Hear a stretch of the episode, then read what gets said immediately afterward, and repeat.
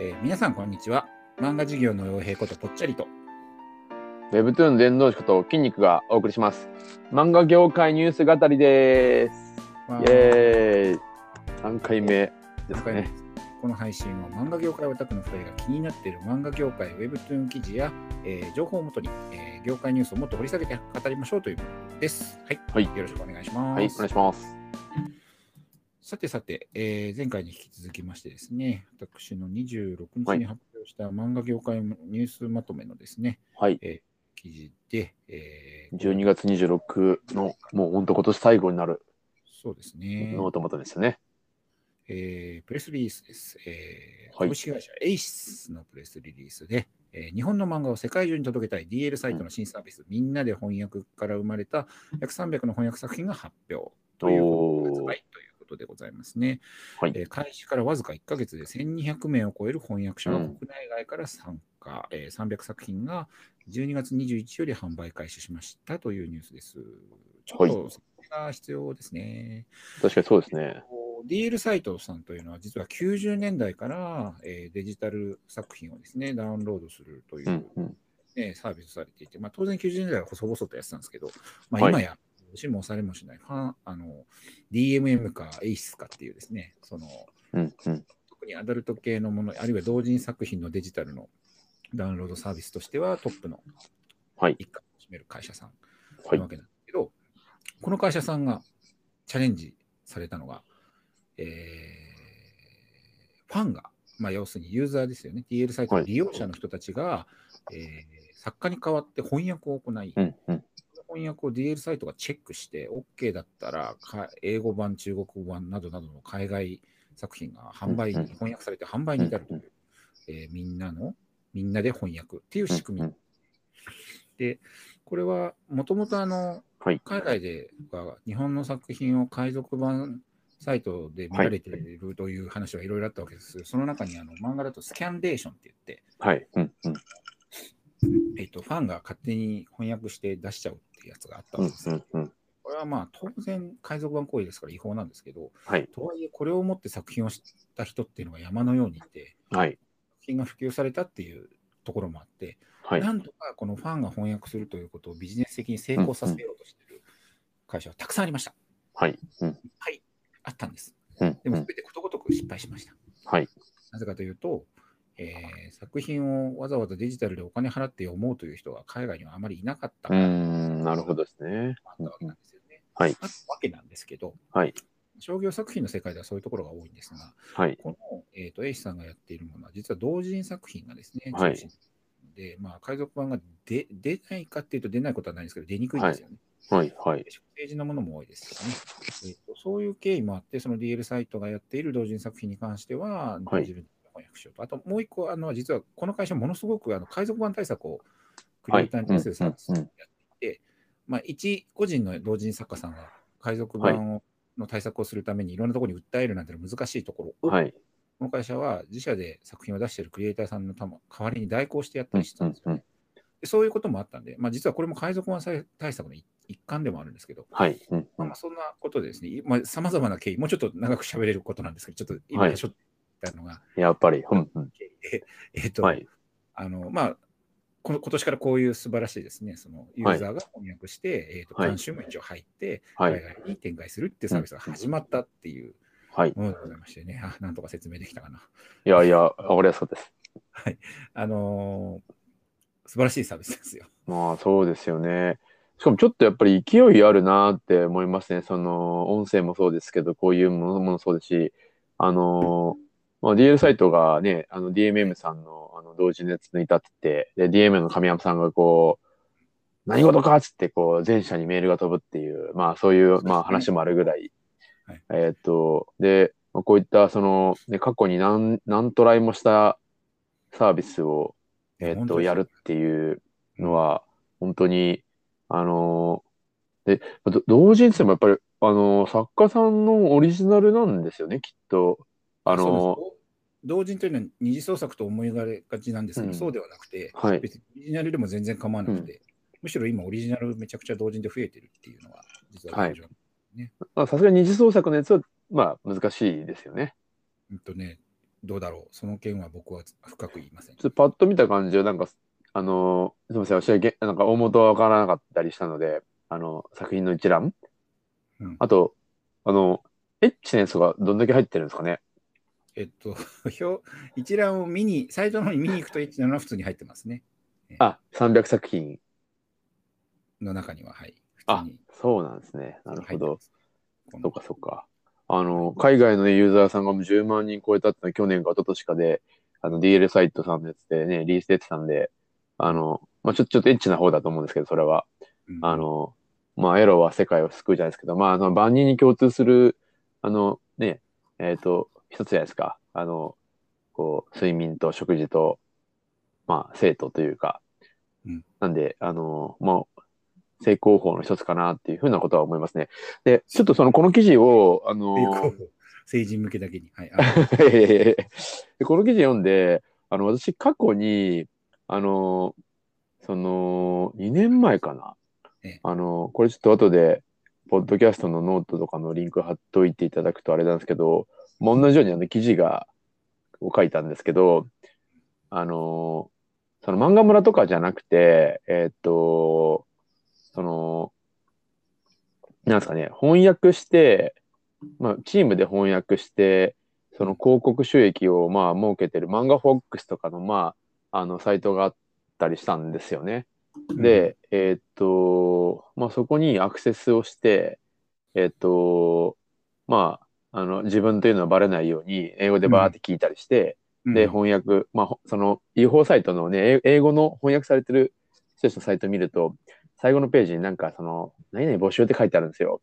そうそうあ、ここ、そうそう、これですね。そうで、潜入捜査して、あの、どうやってやってるか聞いたら、めちゃくちゃ組織だって、仕組み化しやってたみたいな話だったんですよね。わ、すげえなと思って。今ちょっとあの、リンク切れとかしてると思うんですけど、うんあのーその、ここもどうやってその、じゃあ、何、組織だってやってるのかっていうのを、ちょっとこういう人をね、探してきてやったりとか、えっと、翻訳してくれたらね、お金バックしてるのか、なんか、あ名前が載るからね、いいようなのか、あと、こう、誤訳があった時時とかに、その、ね、役をこう上書きするとか、結構なんか、ルール設定大変そうだなって思って、あの、場合はですね、海外に入れた売り上げというか収益ですね。はいに。関しては作家と翻訳者で8対2だったと思います。えっ、と、8が作家さんですか？いや、8がね、翻訳側なんですよ。お翻訳側なんですね。ねなるほど。じゃあ、それ、この数字も僕すごいよくできてると思っていて、なんでかはいはい。多分海外海外ではそんなにたくさん売れないんですよ。ああ、だからあ、ある程度大きめにしとかないとってことですかね。そうだから翻訳者の労力に対して売り上げが上がる。うんあ、これは要するにその昔のね、スキャンデーションサイトというか、その海賊版からなんとか本物にやろうってた翻訳者の集団の課はい題が、はいはい。えっと作品そのものがそんなに売れないから、翻訳者のまあ、そういうことですね。ならなくて、瓦解するっていうのがあのはい。通常パターンなんですよ。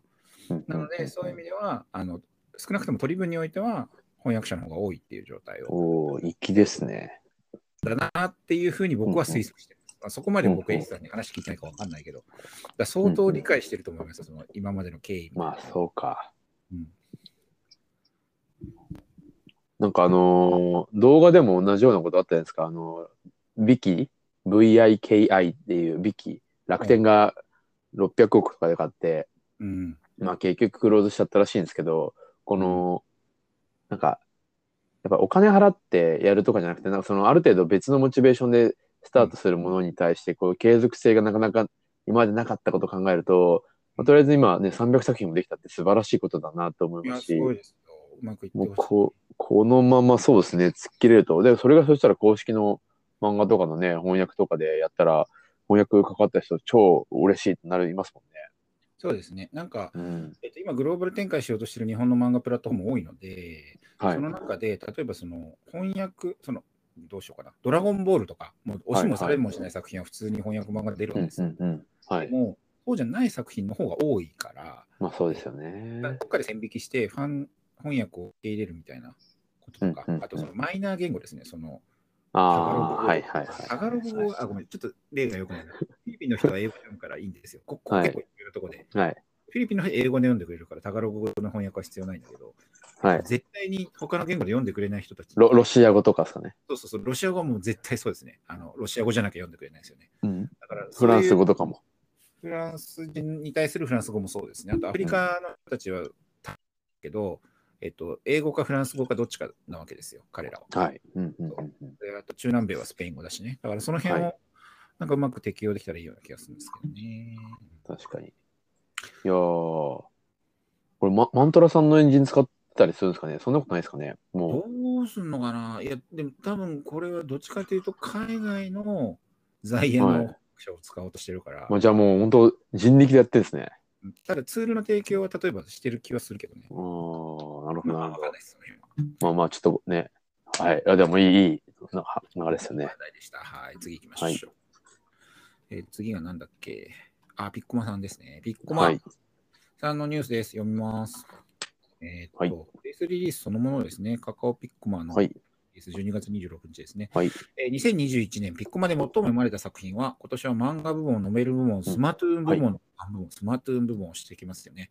3部門で、えーピッコマベストオブ2021を発表ということでございます。はいでプレスリリースですね。これは、うん最初は漫画部門、まあ、横スクロール漫画ですね。1位、京リベンジャーズ、万事は通り部。うん。はい、2位、なんと静かなるとに行った達夫です。いやー、これずーっと上ですよね。ずっと上すでごい。で、3位が無職転生無職転生ねがはい2分の1夫婦。はい。このヒット作え品。ー、ちょっと意外ですね。はいで、えっ、と、ザ・フあ、ァブル。か。なるほど。えっ、と、わかるわかるわかるわかる、1個わかんないみたいな、その、うん。この静かなるドンが2位というのがですね、大う変、んうんえー話題になっています。静かなるドンは、2017年かな、14年かな、それぐらいに連載が終わっている作品で、うん。100話ぐらいだったと思うんですけど、えーとこの作品が去年から今年にかけてですかね、ピッコマで売れはいて、もともと大変じ日本のあの売れた作品ではあるんですけど、はい。数億円の純益をどんとうんそうですよね。たということで、えー実業の日本社さんが高決算したというニュースがですね、そうですね。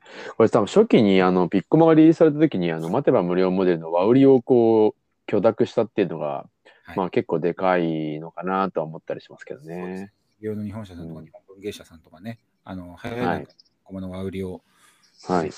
なんだっけうん神様がくれた背番号とかね、なんかはいはいはい。その過去に連載が終わった作品がピッコマでたくさん読まれたりしたんですよね。はい。だから僕はちょっとね、一個ね、思うところがあってですね、はい。この静かなるドンをちゃんと見るとですね、実は、はいストーリーがあるようでいて、1話完結ものの漫画なんですよ、昔なあがらあ、でまあ、一応、1話見たら、確かにま。ああの基本的に分かるもので、例えばその3話ぐらい抜けても別に大丈夫なやつなんですよ。はい。で何が言ったらいいかっていうと、これって、あの連載漫画雑誌上、はい。えー読みやすい作品はい。としてあるかなと思ってて、今、あのはい一般的な漫画ってその長大な連載作品で1話抜けても分かんないうん。そうではなくて、そのまあ、大体こういう感じっていう話があって、えっと、1話完結でやってるものって、実はその単行本売りの上ではですね、そんな強くないんですよ。はい引きがあんまり強くうないんでね。ん。うん。だったんですけど、ピッコマのすごいところって、えっと、はいよその会社の作品を預かりながら、待てば無料で毎日毎日読んでるはいじゃないですか？はいこれって。雑誌と同じ仕組みで、そのうん。うん。うん。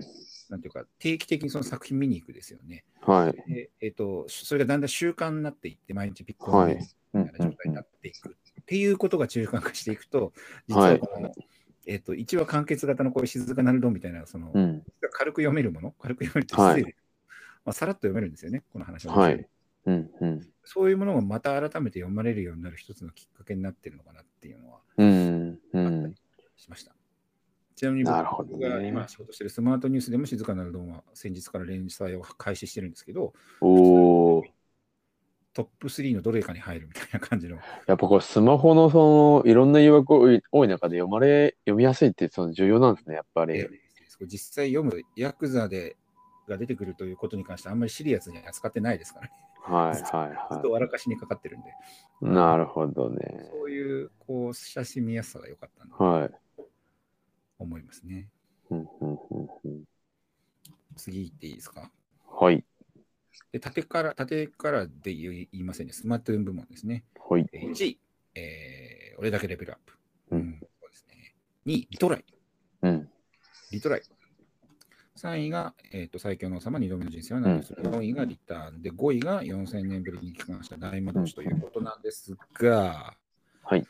1位の俺だけレベルアップはね、話題にもなりましたし、うんリトライはこれ確か中国のクワイ館でもない、なんかどっかの作品なんですよね。テンセントそうですね。まあ、ダウンクリエイティブですよね。結構古いっていうか、3、4年前の作品じゃないですか。あ、そんな前になるんですね。ちょっと。最近の作品だっけ？え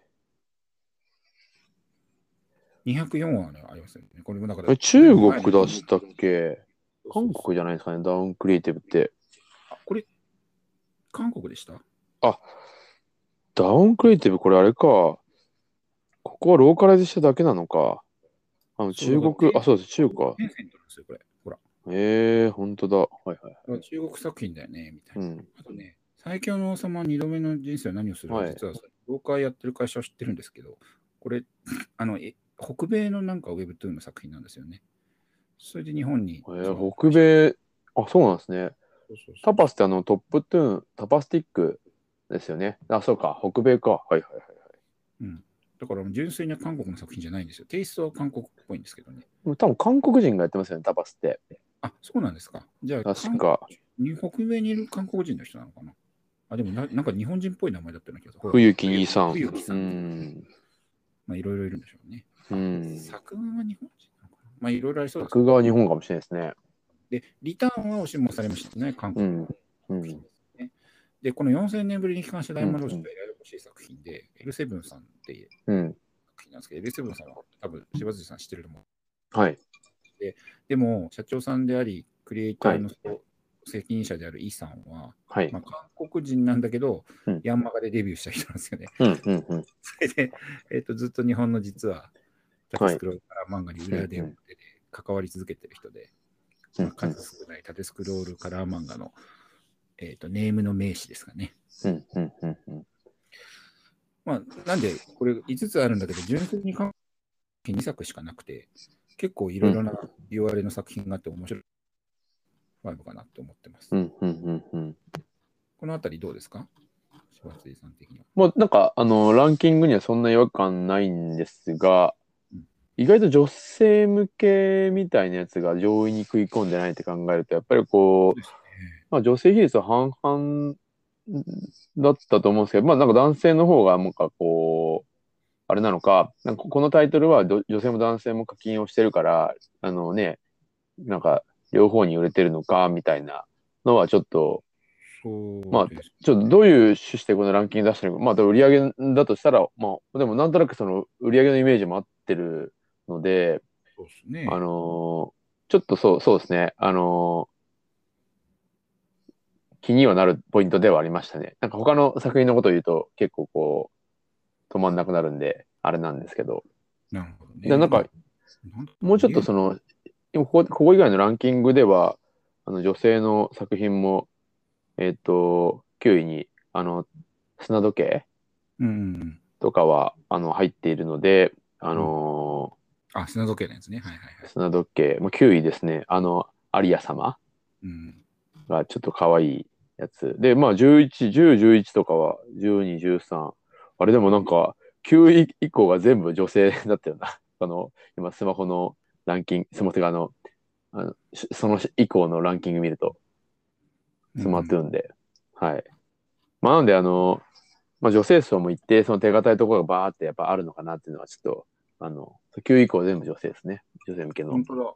これ、まあだから女性の方が散ってんじゃないですあ、か。ごめんなさい、10 10 16はあれか。うん、まあ、そうですね。ちょっと分散してるかそうかもしれないですね。そう。まあでも、まあ、ちょっと、すみまうん、普通にピッコマ使ってると女性向け作品いっぱい目につきますからね。せん。はい。まあ、今ちょっと見て、あの、ちょっと若干安心しました。あの、ごめんなさい。なんか、ずっと男性だけだったか、あ、女性そんな課金してんだと思っちゃったんですけど、まあ、でもそうでもそうですね。うん、でも6位ゴドーブ・グラブラックフィールドで7位テンパルで8位、はいうんトークソートークソーこれも ABS ですはい。ここまで全部男物なのね。面白いな。男物は、そうね、多分人気が偏ってるんでしょうね。うん。ここれはこれくらいまでにしておきましょうか。小説もあるんですけど、まあ、はい。まあまあって感じなんで。はい。うんうんうん。はい。次で、今度は、まあ、ここはさらっといければいいと思うんですが、次のニュースで、えっと、同じくピッコマのこ、あ、それいくいきましたっけ？いいくんでしたっけ？あ、これいかないでいく。え、なんかさっきもうもう一個のやつで、もう3つにしましょうみたいな。なあ、そうですね。あ、これさらっといきます。あそういう意味では、えっとピッコマさん、来うん年、2022年注目作、スマートフォン3選ということで、テンパル、接近負荷レディ、リバースタワーダンジョンということで、3作をわざわざ押してるんですよね。でこれ別に言いたいのは作品の話じゃなくて、これって絶対日本の出版社やんないじゃないですか。はい。あ、でも、リバースターダンジョンは集英社ですよね。あ、違う違う、そうじゃなくて、あこれリバースタワーダウン集英社なんですか？あ集英社で。あ、そういうことではなくて、僕が言いたいの、えっと、例えば、えっと、ジャンプが来年売れるのはこの3つですみたいなことを聞いてああ、この漫画が来るみたいなやつなんですけどね。そうそうそう自分では言わないですよね。はいはいはい。押し、とか、基本的に押したりしないんですけどね。はいどれかの作品を。でこの辺はね、すごいね、IT 企業っぽいなと思ってて、ああ、確かにね。まあ、でした。はい。まあ、人間は誰かにお勧めされると読むかもしれないですからね。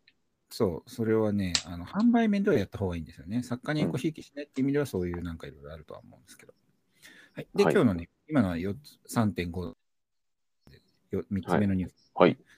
えー海賊、これはですね、弁護士 .com の記事で、はいえー海賊版サイト運営のうまみなくなる漫画村に広告料を払った代理店に賠償を命じた判決の意味。はい。ということでですね、えー漫画家の赤松健さんが、はい。えー自分の作品を違法に使われたということを趣旨、はいえー漫画村に広告掲載料を払った、はいえー海賊版サイトの補助、あの海賊版サイトのに広告掲載料を払った広告代理店に対して、著作権法違反の幇助に当たるとしてですね、はいうんえー原告として、えー訴訟を起こしたというもので、えっとはい計1100万円の支払いが、はい。あの原告の請求を認めて満額で 認められたということですね。これはい大変ニュースですよね。はい。これ上告するんですかね？どう、どうするんですかね？どうしますかね？でもこれ、抗うのは、まあ、金額で争うのはわかるけど、うんその自分たちが違法じゃないって言いにくいですよね、これね、めちゃくちゃ。ちょっとこの、まあ、あの、観点ちょっと漫画に絞って話すと、まあ、漫画でいけばね、あの、普通に、まあ、他のやつもいろいろと出てくると思うんですよ。例えば、まあ、ちょっとあんま言えないですけど、大手の、その、えっ、と、広告、まあ、アドプラットフォームの会社が、えっ、と、いろんな、まあ、漫画村以外もあるじゃないですか。そういうところに、えっ、と、広告の、まあ、その、こういった北条をしてたっていうことを確定させることになると思うので、まあ、赤松健さんが、まあ、皮切りに、まあ、これ本当は出版社さんとかがやってほしい内容ではあるはあるんですが、まあ、出版社さんが、じゃあこれ出てたから、お前ら訴えるわ、っつって、まあ、やれるもやれるじゃないですか。うん、やれちゃうから、これ大変なことになりますよね。そうで、まあ、でも、あの、上告をするっていう、もしこれで、あの、うじゃあ次ね、あの、上告して、えっ、と、却下されちゃうとするじゃないですか。うんそうするとやってもいいってことになっちゃうんで、広告会社さん的にはもうじゃあやりまくるわ、つってうんなれるし、うんえっ、と、まあ、これはもうグレーが白か黒かはつくっていうことになるので、まあ、ここで、これ、これもうもう、あれですよね、もう、原告責認めたっていうのはありますけど、一審ですよね、多分ね、これ。一審なんじゃないですかね。そういえばそういう記述はあんまりないですね、これね。そう、で多分まあ、こういうのって大体、その、まあ、はい不服あれば、あの、上告すると思うんで、うんで、まあ、上告されたらまたなんかこういうふうに上告しましたみたいな感じで。なんで、まあまあ、つ覆る可能性はゼロじゃないんですが、まあなんかその、訴えられた会社さんはそんなに大きくなさそうではあるので、そうですね。もう、そうですね。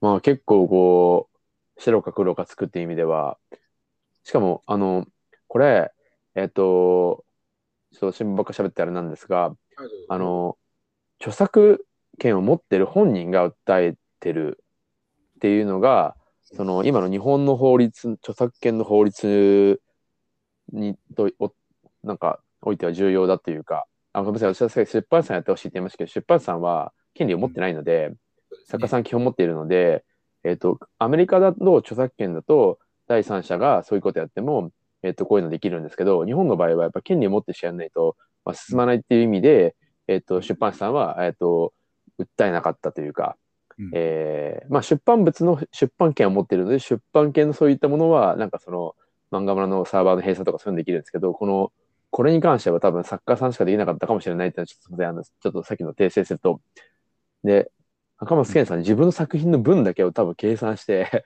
あの、やったっていうのが、うん。いや、これ、彼の、なんか何でもできる人ですね、あのね、赤松さん、なんか、すごいですね。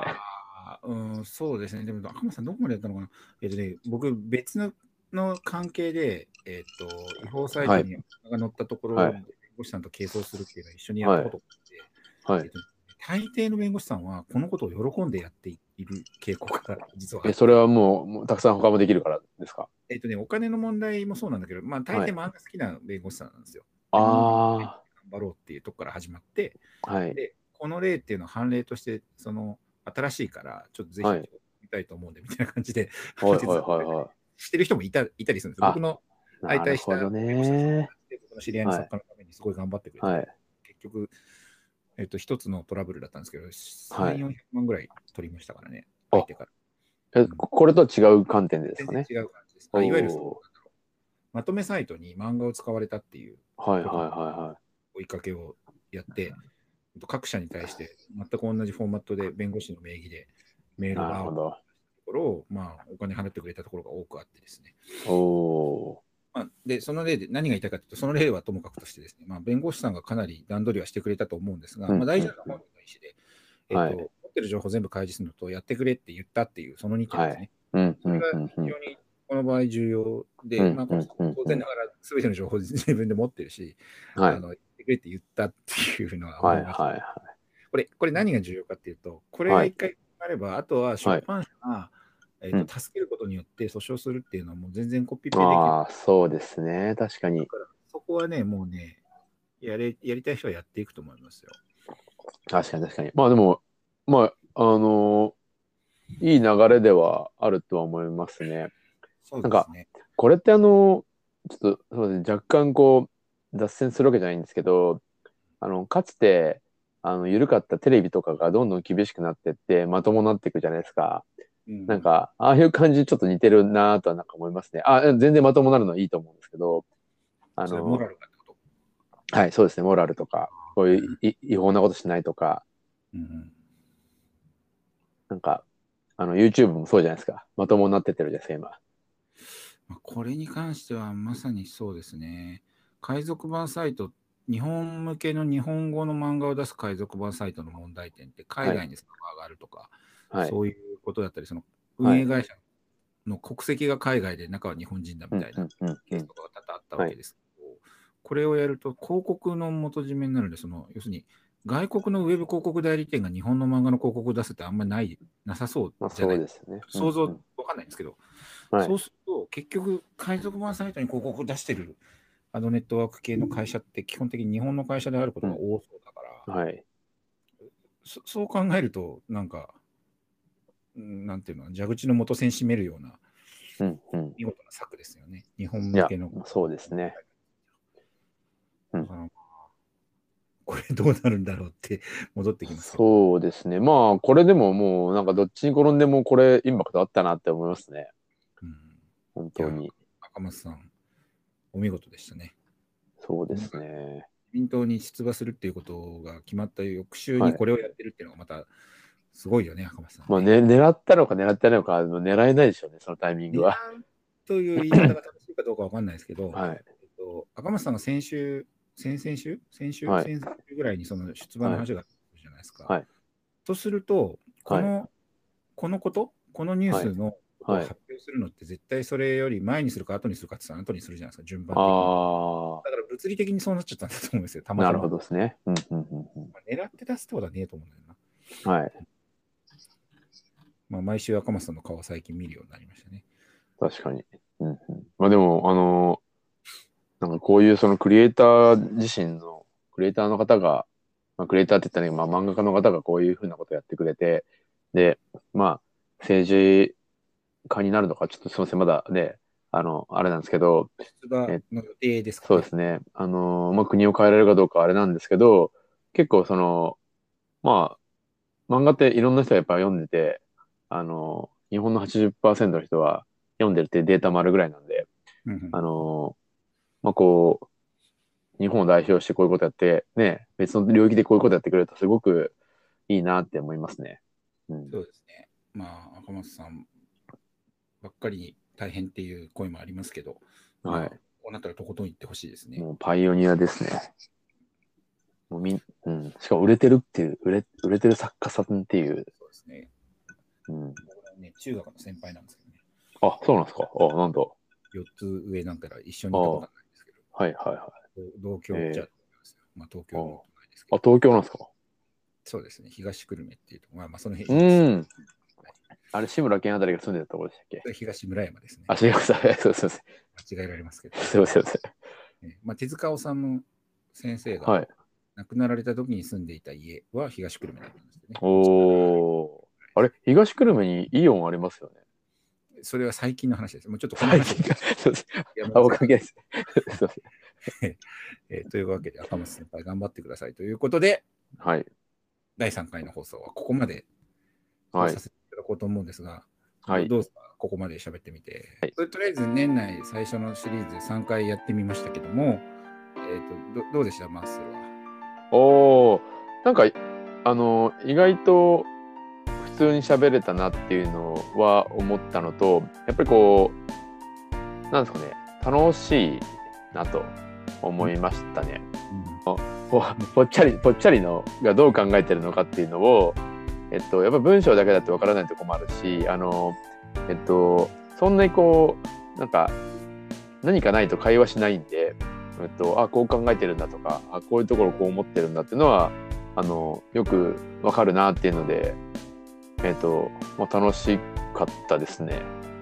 そうですね、そう、あ、なるほど、なるほど、そうですね、ありがとうございます。僕はそんなこと言われると嬉しいんですけど、はい、逆に言うと、僕は、あの筋肉とたまはい。に飲みとか打ち合わせをしたりするときに話す話、ノリの延長線上で喋ってましたけど、はいはい。お互いに知ってることを話すとお互いが嬉しいみたいな、そんな感じだったんで、確かに。まあ、そそういう意味ではあ普段とあんまり変わらなかったっていうのはあるかもしれないです。ああ、確かに。もうなんだろうし、今、あの、もし音拾ってたら、これは飲みながらやってますからね。あそうなのあ、もう飲んでるのいいな。はい。そうなんで、あの、まあ、次回から飲みながらやるってもありかもあ、しれないなと思いながら。まあはい、その辺はまたちょっと考えましょう。はいまあ、ちょっと、まあ、あの、あ、そして、い一言言いたいことがあったんだ。あの、はいあのまあ、ぽっちゃりにというよりは、あれですけど、多分このラジオとかもそうですし、まあ、あの、ぽっちゃりが書いてるノートもそうですし、なんか、100人ぐらいなのかなと思って、その刺さる人が。別になんか、え1000人とか2000人とか聞いてもらわなくてもいいかなと思って。うんしかも100人の人がなんかまあなんか作業しながら聞いてくれたりとか、まあ、そういうのでもいいかなとは思ったりはしましたね。なるほど。あのね、僕がせ参考にしているボ Voicy のポッドキャストのあはい赤メガネさんと小麦さんは、えっ、と回、再生数が200になったら次を放送すおおやってたんですよ。はい。で、なんかそれを一つの目処にしたんですけど、今ちょうどね、あの筋肉が100って言ってくれたから、じゃあはい。僕らは再生数が100にいったら、まあもう、あの、いやハードル高くないですか？100だよ。100いきますいや。あまあそちょっとやってみよう、とりあえず。50かもしれないし。50いやなんかあのテキストみんな見ると思うんですけどうん。聞くかなと思ってあ、わかんないね。僕ね、結構あの、ほら、あれですよ、興味のあるものは、はい。リモートの仕事が多くなったんで、うんうん。家で聞くようになりましたけど、どっちみちあの音楽聴いてるんで、あー。まあでも出版社さんの人がねあの各社5人ずつ聞いてくれば行くんで。うん、そうです。社会で行きますね。もうね各スタジオも1人ずつ聞いてもらってねプラットフォームも1人ずつ聞いてもらったら200いくかもしれないですね。まあまあ。はい。まあ、そうですね。頑張りましょう。では、次回に続きます。聞いてくださってありがとうございました。ありがとうございました。